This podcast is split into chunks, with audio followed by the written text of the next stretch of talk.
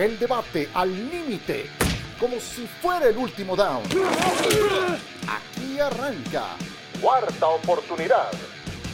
Bienvenidos y muchas gracias por acompañarnos. Esto es Cuarta Oportunidad, edición fin de semana de ronda divisional. Para mí, el mejor fin de semana de toda la temporada de la NFL. Somos Eitan Benerra, Miguel Pasquel y Sergio Dip en esta ocasión.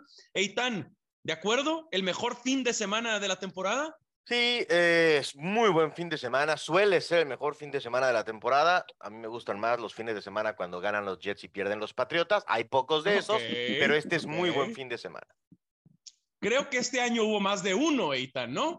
Y solo tenemos un fin de semana Fue de hace ronda tanto divisional. tiempo que ya no me acuerdo, pero Buen punto. mejor hablemos de los punto. vivos, no de los muertos.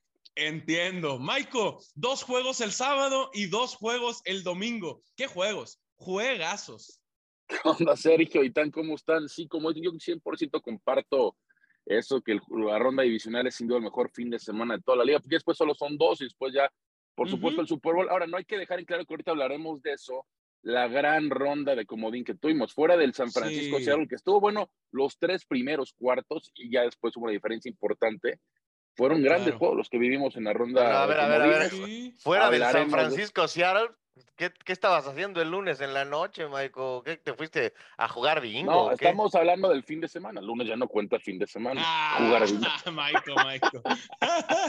muy bien. Tienes muy bien, razón, Es justa, es Pero, justa. lo- eh, pero bueno, pero el que tuvimos, el que tuvimos de Chargers Jacksonville fue muy buen juego. Eso, y eso. los- Y los, tres del domingo fueron muy buenos juegos. Tienen razón, Sí, muy de parejos. cuentas. El lunes, como el fin de semana, pues sí. Sí, sí, sí. O Falló. sea, la mitad ya estaba Decepcionó. decidido ese partido. Decepcionó. Yo todavía Tampa Bay. tenía fe, yo todavía tenía fe en el mejor jugador de todos los tiempos. Sí, Tuve fe sí, hasta sí, la sí, mitad. sí. Dije, nunca sabes, este regresa. ¿No se acuerdan el año pasado, una ronda divisional que iba perdiendo fácilmente contra los Rams y de Claro. milagro no sacó el juego? Igual. Claro, claro. A ver, no, no, Eitan, no. Eitan, si yo te pregunto por el, por el fin de semana de, de Wild Card, el que acabamos de vivir, ¿tú con qué te quedas? ¿Qué es lo primero en lo que piensas? ¿Con qué vas a vivir ahí el resto de tu vida de este fin de semana? Que me gané una lanita, ¿eh? Entonces la verdad es que no se me va a olvidar. Ah, Muy este. Me fue Bien la verdad. Digo, lo- o sea, lo que es. Bien, bien. eh, y en el ¿En aspecto. parlay o en ticket No, ahí a jugar directo? No, no, qué padre. teaser, que super andar- teaser. Andarle sufriendo a que los Bills ganan por. No, no, que ganen. No, de ya, acuerdo. pero no está tan difícil. De acuerdo. Eh, y en el aspecto aburrido, que es lo serio, eh, me gusta mucho ver lo de, me gustó mucho ver eh, a Jacksonville regresando y tendremos que acordarnos, sobre todo si es que se retira Tom Brady de ese partido. Yo tengo mis dudas de que se retire. Platicaremos de Tom Brady. Es un tema, creo yo, para un podcast como de seis horas. De acuerdo, de acuerdo, pero sí, lo que creo que vivirá en la memoria de la gran mayoría es como Dallas le pasó por encima, Michael, a Tampa Bay y Dak Prescott, lejos de equivocarse, como venía sucediendo en las últimas semanas, yo podría decir jugó el partido perfecto y Dallas humilló a Tampa Bay. A partir de la intercepción de Tom Brady, se acabó el partido. Ahí cambió el partido, ahí iban, ahí iban 6-0. Un touchdown hubiera puesto muy probablemente adelante a Tampa Bay y seguramente otro partido hubiéramos visto. Pero sí, la verdad, Dak, mis respetos. Excelente juego. Lo único malo para. Dallas es que el kicker ya contrataron un nuevo pateador. Ya tendrá nuevo kicker muy probablemente contra los 49ers. Y sí, la Sí. verdad fue lamentable ver el retiro de Brady. Ahora, hay que analizar la carrera de Tom Brady y, y sí te da a entender por qué pasó esto. Pero ya lo está retirando, Michael. No. ¿Tú qué crees No, que no, es no, más probable? no, ¿Que ah, vuelva voy. o que no? Ah, voy, ahorita te, te contesto, pero me refiero es, si ves temporada por temporada, por muchos fue su peor temporada en cuestión de estadísticas y lo más importante de ganados y perdidos. Es más, terminaron con récord perdedor. Entiendo que el último juego contra Atlanta ya habían ganado la división y solamente jugaron los titulares la primera mitad. Pero no terminaron Pero- con pero récord perdedor por él, Michael. No por él. No, no, no, no, no, no, claro que, a ver, Sergio, yo Ah. toda la vida he estado en el camión de Tom Brady y seguiré. Para que alguien le llegue a competir el mejor jugador de toda la historia va a pasar mucho tiempo. Si es que nos toca vivir algo, algo así, algún, algo extremo, ¿no? Pero por el momento no creo ni Mahomes, el que me pongas encima va a superar la- el legado de Tom Brady. Ahora, que se retira, tiene familia. ¿Me explico? Ya no es tanto en lo deportivo, si es muy competitivo, no, él tiene familia. Ya sabemos lo que pasó en su vida personal por, por volver a jugar.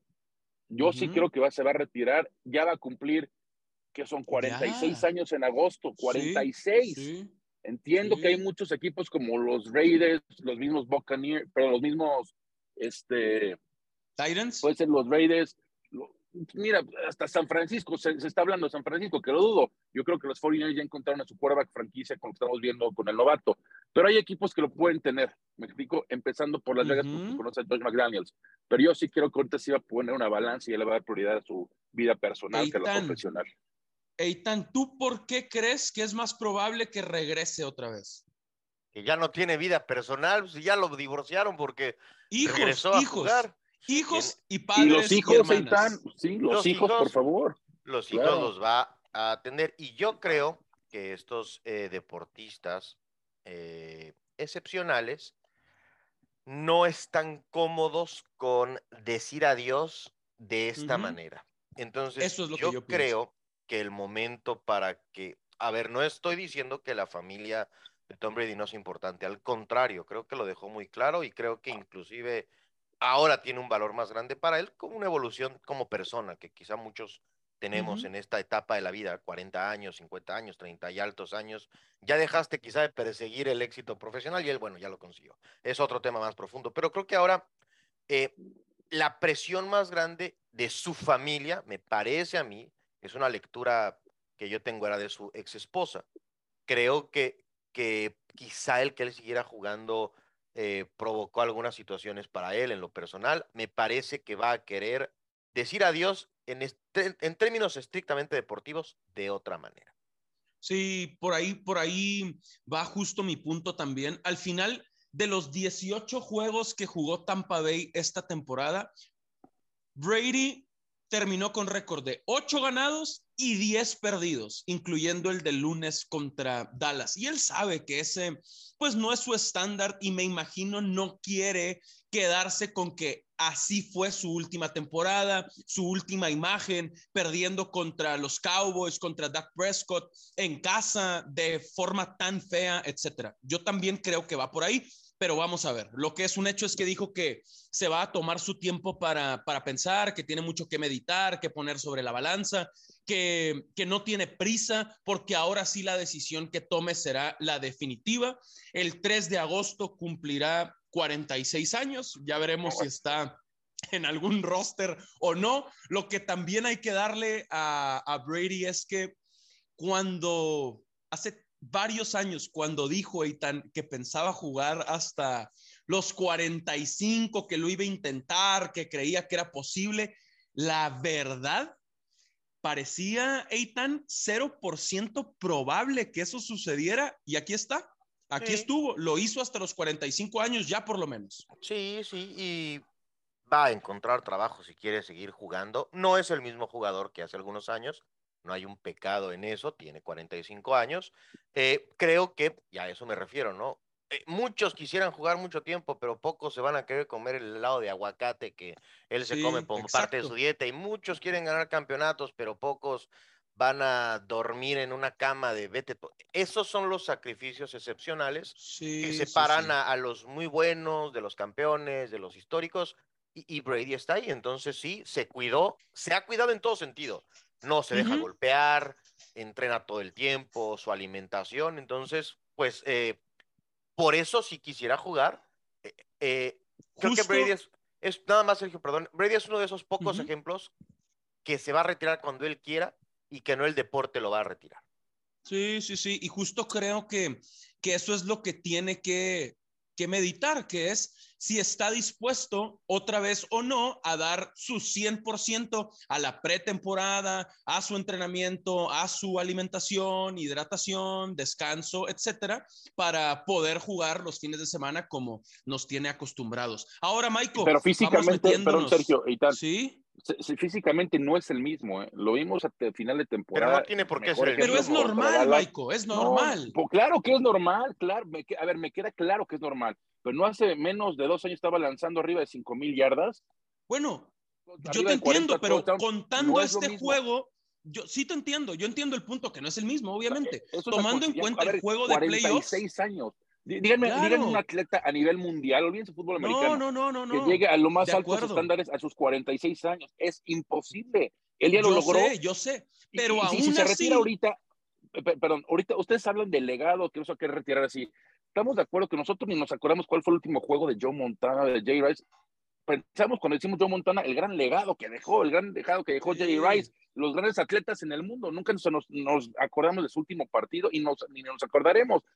Cuando hablemos de Tom Brady, si es último año, no nos acordaremos de quién no el juego contra Dallas. Pero no hemos dicho, lo que están diciendo es que él no quiere retirarse de esta forma. Eso es, eso es. Todo más pero al final, sí, pero yo no creo que va, eso no, no creo que tenga que decir. Entonces, ¿qué va a hacer? ¿Va a tener que ganar el Super Bowl para retirarse? pues él, él es un deseo personal.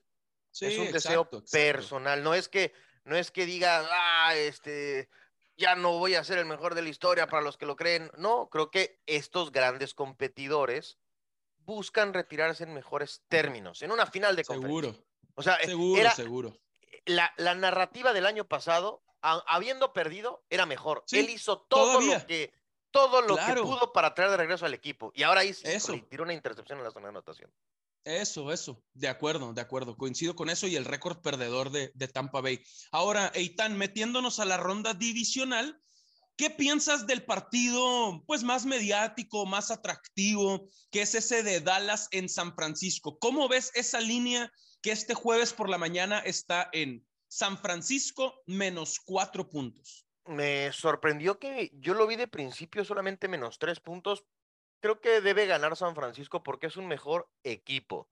Eh, yo no confío en los vaqueros de Dallas regulares. ¿A qué me refiero? Que nos puedan dar tres semanas del mismo nivel que el pasado lunes. Eh, los vaqueros van a, van a tener semana corta, van a tener dos días menos de descanso que, que los 49 y San Francisco es un mejor equipo. Lo que sí es que creo que Dallas puede, nos puede enseñar al Brock Purdy novato, cometiendo un par de errores, y eso emparejaría el partido. Pero creo que San Francisco lo va, lo va a ganar porque es un mejor equipo que los vaqueros. Maiko, ¿tú qué tan parejo ves ese juego? Hijo, mira, es que después de la gran actuación de los Cowboys, todo el mundo, no, Dallas, Dallas está de regreso. Creo que hay una gran diferencia y es el juego terrestre. Y Dallas, honestamente, si no es Tony Pollard, no hay juego terrestre. Si ves el juego terrestre de los 49ers, y no solamente me refiero a McCaffrey, Elijah Mitchell está de regreso, Divo Samuel está de regreso, ambos son jugadores que te pueden jugar tanto receptor como corredor. Y mientras Dallas no establezca bien el juego terrestre contra la mejor línea defensiva de toda la liga, ahí está la diferencia. Sí que les vimos la pésima actuación que ha tenido en las últimas este, semanas, el último mes, y Tony Pollard, Tony Pollard prácticamente va a tener que ser el arma para quitarle esa presión a Dak, porque hemos visto, si Dak no le lleva el juego terrestre, va a tener que ganar el juego honestamente le Dak a los 49ers de visita, luego sumamente yo sí creo que la balanza se favorece. Y la línea está sumamente engañosa, ¿eh? Yo la vi en cuatro y medio, dicen que ya está en tres y medio. Cuatro. Yo estoy viendo San Francisco menos cuatro. Depende, depende en la casa donde, donde sí, de acuerdo. Eh, consultes. Yo estoy viendo menos tres y medio. Entonces, pues ahí, ahí depende en dónde metan sus boletitos. Claro, claro. Pero tiene cara de que la gente está poniendo el, dinero con San Francisco. Con Dallas. no, con Dallas, porque sigue bajando la línea. No, no, si arrancó en menos tres y está menos tres y medio, menos cuatro. Y se va haciendo más favorito San Francisco. No, es que, yo, lo, vi, cuando yo lo vi en cuatro y medio. Ah, ok. okay. Yo en tres al inicio de la semana. Ah, ok, yo lo vi en cuatro y medio. Pero bueno, entonces sí, esa tendencia que tú dices es a San Francisco y yo me quedo con esa tendencia para, para San Francisco. Ahora, Dallas ha sido un equipo sumamente inconsistente a lo largo de la temporada. ¿Cuál vamos a ver? El que vimos contra Tampa, el que vimos contra Minnesota, que los apapullaron ahí en, en Minneapolis, o el que vimos contra Washington en la semana 18. Claro. Completó claro, con 40% sus pases. Ese, ese Itán, Dallas en San Francisco, es el último de los cuatro juegos del fin de semana. El domingo por la mañana, Cincinnati en Buffalo. Parece que tenemos los mejores platillos para el domingo, Itán, ¿no? Los Bills favoritos. ¿Los ves cumpliendo con su condición también de favoritos y de locales? Ese creo que puede estar mucho más, más cerrado a mí no me gustó Buffalo compitiendo con un tercer coreback con los Delfines de Miami. Y Josh Allen cometiendo algunos errores, es una súper estrella, pero no lo vi jugando un fútbol americano tan responsable, no sé si sea eh, la mejor palabra, pero expuso de repente el balón. Entonces sí creo que los Bengals lo pueden hacer muy cerrado. Eh, Cincinnati, que bueno, tuvo en su defensiva la gran clave para ganar. Seguro, seguro. Michael, yo veo en Cincinnati a un equipo que no pierde desde el 31 de octubre, aquel Monday night que se vieron muy mal contra Cleveland. Desde entonces no pierden los Bengals. Claro, se canceló aquel Buffalo en Cincinnati de Damar Hamlin. ¿Tú cómo ves este juego, Michael? ¿Quién crees que lo gana y por qué? Yo creo que gana Buffalo y creo que cubre la línea. Eh, eh, mira, la, la gran diferencia en este partido va a ser los quarterbacks. Estamos hablando de dos de los mejores quarterbacks de la liga, con Josh Allen y Joe Burrow. Y lo que ha hecho Josh Allen, que no le damos el mérito, hablamos de Mahomes, hablamos de Burrow. Josh Allen es de los mejores quarterbacks de la liga y él sí carga al equipo. Él no tiene el juego terrestre que tiene Cincinnati con Joe Mixon. Yo creo que la gran diferencia va a ser esa posición. Y Josh Allen hizo jugadas muy buenas contra Miami, que le tiraron un pase largo de 60 yardas, Dawson Knox le tiró un touchdown. Son, son ejemplos que en otros equipos no pasa. Y aún así, contra un equipo de Miami, sin todo lo que tú quieras, sacó el partido. Yo creo que la gran diferencia va a ser Josh Allen. Llegan a esas instancias con ya toda la experiencia vivida de los últimos dos años donde han quedado fuera de playoff y sí creo que la gran diferencia va a ser el quarterback y esa ofensiva comandada por el número 17 de los Bills. Sacan el partido, no solamente sacan el partido, cubren la línea. Mmm, interesante. Y ojo, eh, Volveremos. Eh, y, tú sabes, creo que se espera Nevada, ¿no? Por allá, por Búfalo. Sí, pues a ver, ese se antoja como un gran partido y luego creo también con circunstancias especiales, ¿no? Al final era un partido que debimos haber observado hace poco tiempo y, que bueno, sabemos lo que ocurrió y que no pudimos enfrentar o ver enfrentarse a Cincinnati y a Buffalo. Sí, una muy pequeña pausa. Volvemos con ustedes en unos segundos y platicamos de los encuentros del sábado. Jacksonville en Kansas City y Nueva York en Filadelfia. Esto es cuarta oportunidad.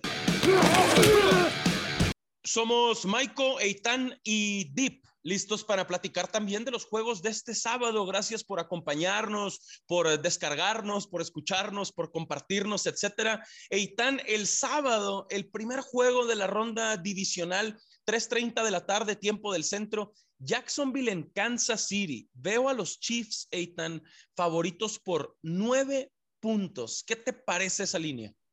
Eh, justa, justa. La verdad es que creo que en otras circunstancias, con otro equipo, difícilmente los Jaguares hubieran eh, remontado. Y Kansas City para mí es el favorito en la conferencia americana, entonces creo que lo va a ganar Kansas. Es el partido para mí más abierto de los cuatro que tenemos este, este fin de semana. Eh, entonces, me parece que lo que Kansas City lo gana y que la línea va a estar en debate, mucho más que, mucho más que el partido. O sea, si tuviera que apostar con línea, iría por los Chiefs. Sí, sí, sí. Y ESPN coincide, Michael. Le da 78% de probabilidades de ganar a Kansas City. ¿Coincides? Sí, sí, coincido. O sea, sí creo que los Chiefs son grandes favoritos contra un equipo, honestamente, de Jacksonville que ha, o sea, ha venido de mucho menos a más. Si vemos, además, si vemos los últimos ocho encuentros, tanto de los Jaguars como de los Chiefs, tienen el mismo récord, siete ganados, un perdidos. Mahomes y Lawrence, mm, estadísticas muy similares, muy similares. Touchdown, intercepciones, 16-5 para Lawrence, 16-6 para, pero 16-6 para Lawrence, 16-5 para Mahomes. Pero sí creo, Kansas City en casa tiene toda la experiencia en playoff, pero por otro lado veo a los Jaguars que no tienen absolutamente nada, pero nada que perder. Llegan motivadísimos después de un regreso histórico. Y sí creo que honestamente que los Jaguars cubren esa línea. ¿eh? Sí creo, después de lo que vi el, el, sábado, la forma en que jugaron, la forma como deben de jugar, sí creo que van a llegar a este partido sumamente motivados y que cubren la línea que les alcanza para ganar. No, pero sí hay que ver también los juegos que ganó este Kansas al final contra equipos. ¿Se acuerdan contra Houston? Houston, De milagro no perdieron ese partido. Y hay otro por ahí que se me está olvidando también a final de temporada, que de milagro este, lo sacaron al final. Entonces, con Denver, exactamente. No de milagro, porque fueron ganando parte del partido, pero fue un juego contra los Broncos que también no ofrecieron nada esta temporada, que apenas lo ganaron. Entonces sí creo que puede ser un juego sumamente engañoso para los que quieren ir con Kansas, pero sí creo que ganan el partido. Sí, y obviamente, pues los Chiefs eh, descansados, enfocados, el fin de semana anterior viendo los partidos, pensando en qué rival nos tocará, mientras el sábado por la noche Jacksonville con un regreso épico, es cierto, con toda la energía que también eso implica. Hay un desgaste, hay un cansancio natural de cómo lo iban perdiendo 27 a 0 y cómo regresan. Pero sí, súper favorito Kansas City, lo normal sería que lo ganaran los Chiefs. Y ahí están, el sábado por la tarde noche, Filadelfia recibiendo a Nueva York. Se han enfrentado en el mes de diciembre y enero. Las dos veces lo ganó Filadelfia. Primero 48 a 22 y después 22 a 16. ¿Qué crees que pase acá, Eitan, entendiendo que son rivales divisionales? Que va a ser un partido mucho más cerrado, que hay dudas sobre cómo va a regresar eh, Jalen Hurst. Sabemos que va a jugar, no sabemos cómo va a regresar, que también va, va a regresar. Y creo que va a ser un partido eh, cerrado, un partido intenso. El segundo no contó. El segundo, curiosamente, le valía más a, a Filadelfia que a Gigantes. Gigantes era, ya, ya no tenía nada por qué jugar, pero creo que va a ser un partido cerrado, aunque me parece que Filadelfia también es un mejor equipo que los Gigantes, que, que han tenido una gran campaña, pero que no los veo eh, llegando a una final de conferencia. Sí, sí, sí. Parece, Michael, que Nueva York, al igual que Jacksonville, pues ya ha superado sus expectativas. Estas temporadas de Doc Peterson y de Brian Dable ya son exitosas, ya le dieron la vuelta a la franquicia, a la mentalidad, al momento de la organización. Y parecería que después de una muy buena victoria en Minnesota, apoyándose en Saquon Barkley, hasta aquí llegaron los gigantes, ¿no, Michael? Parecería, tú lo acabas de decir, sí que parecería. Sin embargo, es juego divisional Filadelfia le ganó dos veces esta temporada. Sabemos lo difícil que es ganarle tres veces a un equipo en una misma temporada. Se conocen sumamente bien.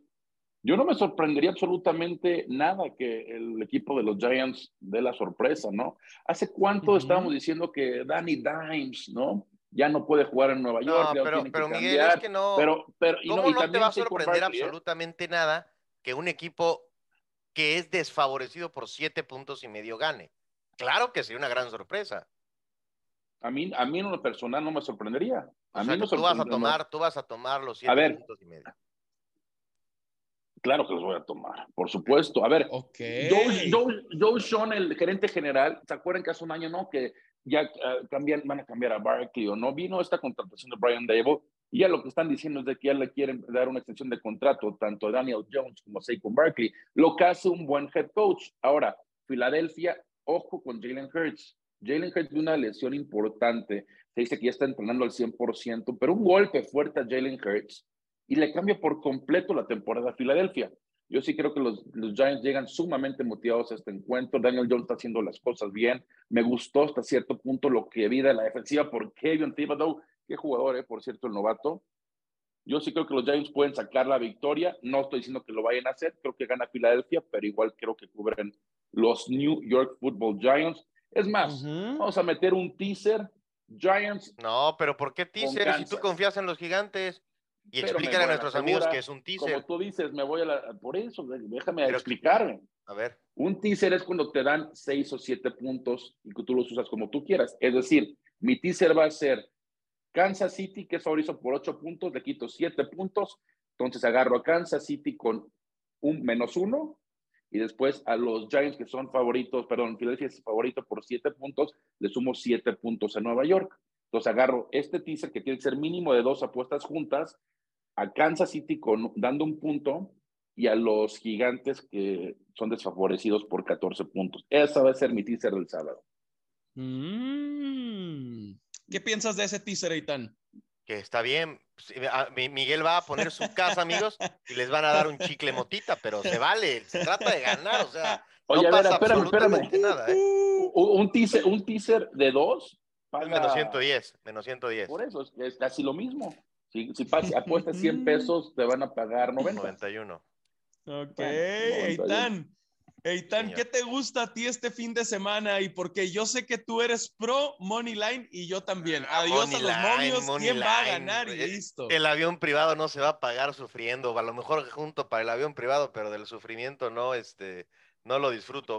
Eh, claro. Los Bengals, los Bengals, eh, hablando de eh, ventajas amplias, a mí, por ejemplo, me parece menos improbable que Cincinnati lo lleve al límite, al límite hablando de que lo gane o lo pierde en una última jugada con un gol de campo, y son cinco puntos y medio que los gigantes, son siete puntos y medio. Entonces, creo que hay menos diferencia de equipo de Cincinnati a Buffalo que de Nueva York a Filadelfia.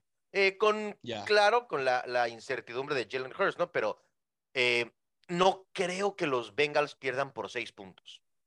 Sí, entiendo, entiendo. Y fíjense algo, Michael, y tal, mientras estamos platicando, yo estoy viendo los momios en, en la aplicación de ESPN y les decía hace 10 minutos que San Francisco estaba en menos cuatro. Ahora veo San Francisco menos tres y medio en cuestión de minutos. Y Dinero entonces reciente yendo a Dallas. Y también con Dallas. se acaba de mover medio punto a Jacksonville, ¿eh?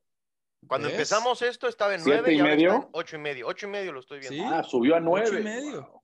Sí, sí, sí, sí. Por eso más Muy interesante. no, perdón.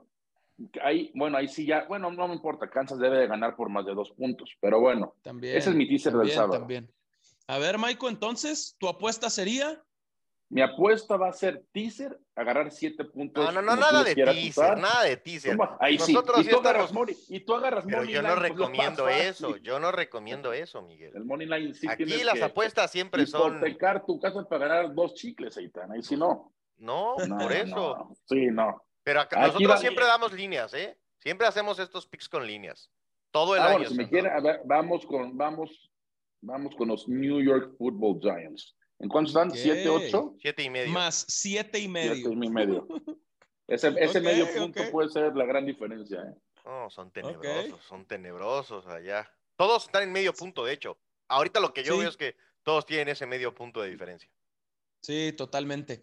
Pues ahí están eh, las opciones. Yo diría, la que más me gusta también es, es tomar a Cincinnati en, en más cinco y medio. Si tuviera que dar otro encuentro, diría San Francisco en menos tres y medio. Claro que si compramos medio punto, si el teaser o tal, pero, pero eso, San Francisco, San Francisco descansado, San Francisco en casa, me gusta, me gusta lo de los 49ers. Un detalle nada más, Sergio Miguel, amigos, no recuerdo una ronda divisional en donde fueran tan amplias las diferencias estamos viendo una diferencia de 8, otra de 7, otra de 5. Entonces, este gran fin de semana, en las proyecciones del dinero de los, no parecería que, que sería tan, tan cerrado. Eso es atípico de la NFL. Y estamos de acuerdo, estamos de acuerdo que va a haber una sorpresa.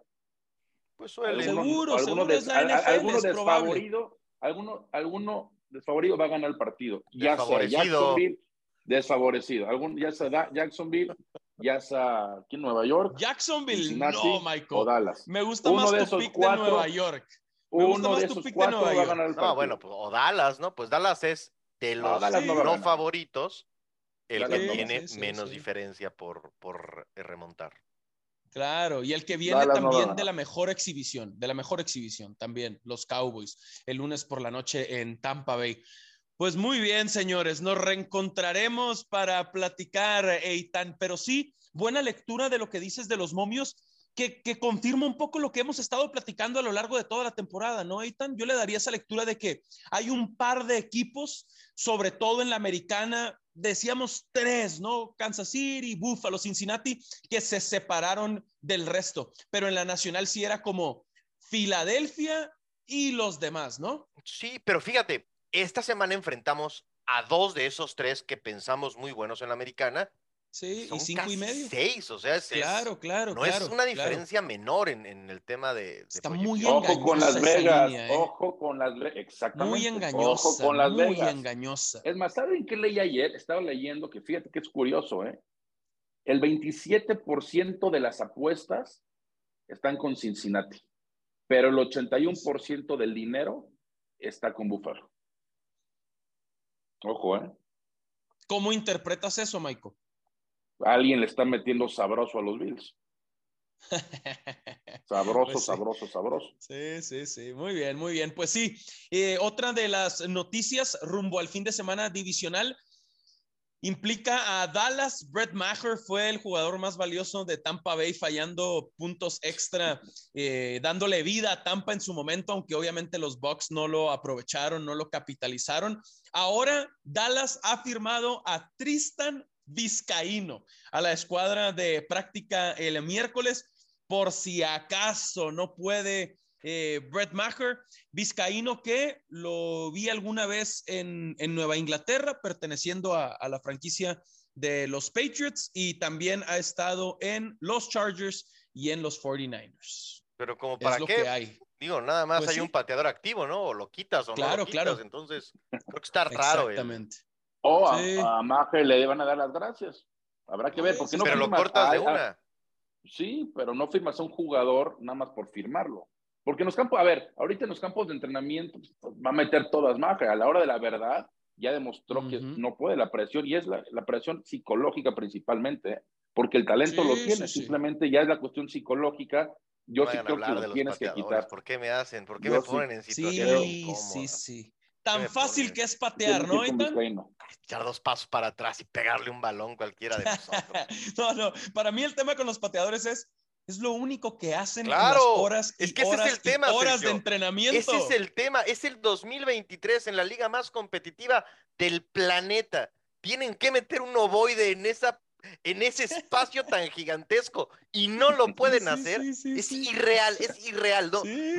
Saben todo lo que, imagínate lo que le pides a un coreback, los receptores que tienen que leer la defensiva y a todo el equipo. Y el pateador es irreal, no tienen perdón del señor y deberían patear y despejar, tendrían que hacer las dos cosas. es lo mismo que el centro largo. O sea, el, que centra largo se equivoca una vez y lo quitan, ¿eh? Literalmente solamente ponen centros largos, tienen que ser perfectos. Y con los pateadores somos muy permisivos. los pateadores son personas también, Eitan, como dice el dicho. Ese es, un buen tema. Eitan, pues un abrazo y estamos en contacto el fin de semana divisional. Estamos en contacto y si fallan patadas, estamos listos también. También para reventarlos. Michael, suerte con tus teasers. Abrazo, Sergio y Tan, un nos gusto. Guarda, nos guarda el chicle que te compres con tu No, no, no, yo Nos das la mitad de tu chicle. De por Eitan Money Line nada más no, ¿qué retorno tienes con eso? Oigan, voy a llevar. Y, ojo, y, ojo, y ojo, con el Aaron Rodgers que él está pensando en ganar MVPs en vez de Vince Lombardi, ¿eh? Ya más adelante hablaremos de ese tema. Sí, ya ahí medio lo dio a entender que él siente que puede seguir en la élite y un gran nivel y tal. Pues un abrazo para todos. Gracias por acompañarnos. Esto ha sido cuarta oportunidad. Disfruten de las plataformas digitales de ESPN y seguimos en contacto. Muy, muy buen fin de semana. Muchas gracias. El debate al límite, como si fuera el último down. Gracias por escuchar. Cuarta oportunidad.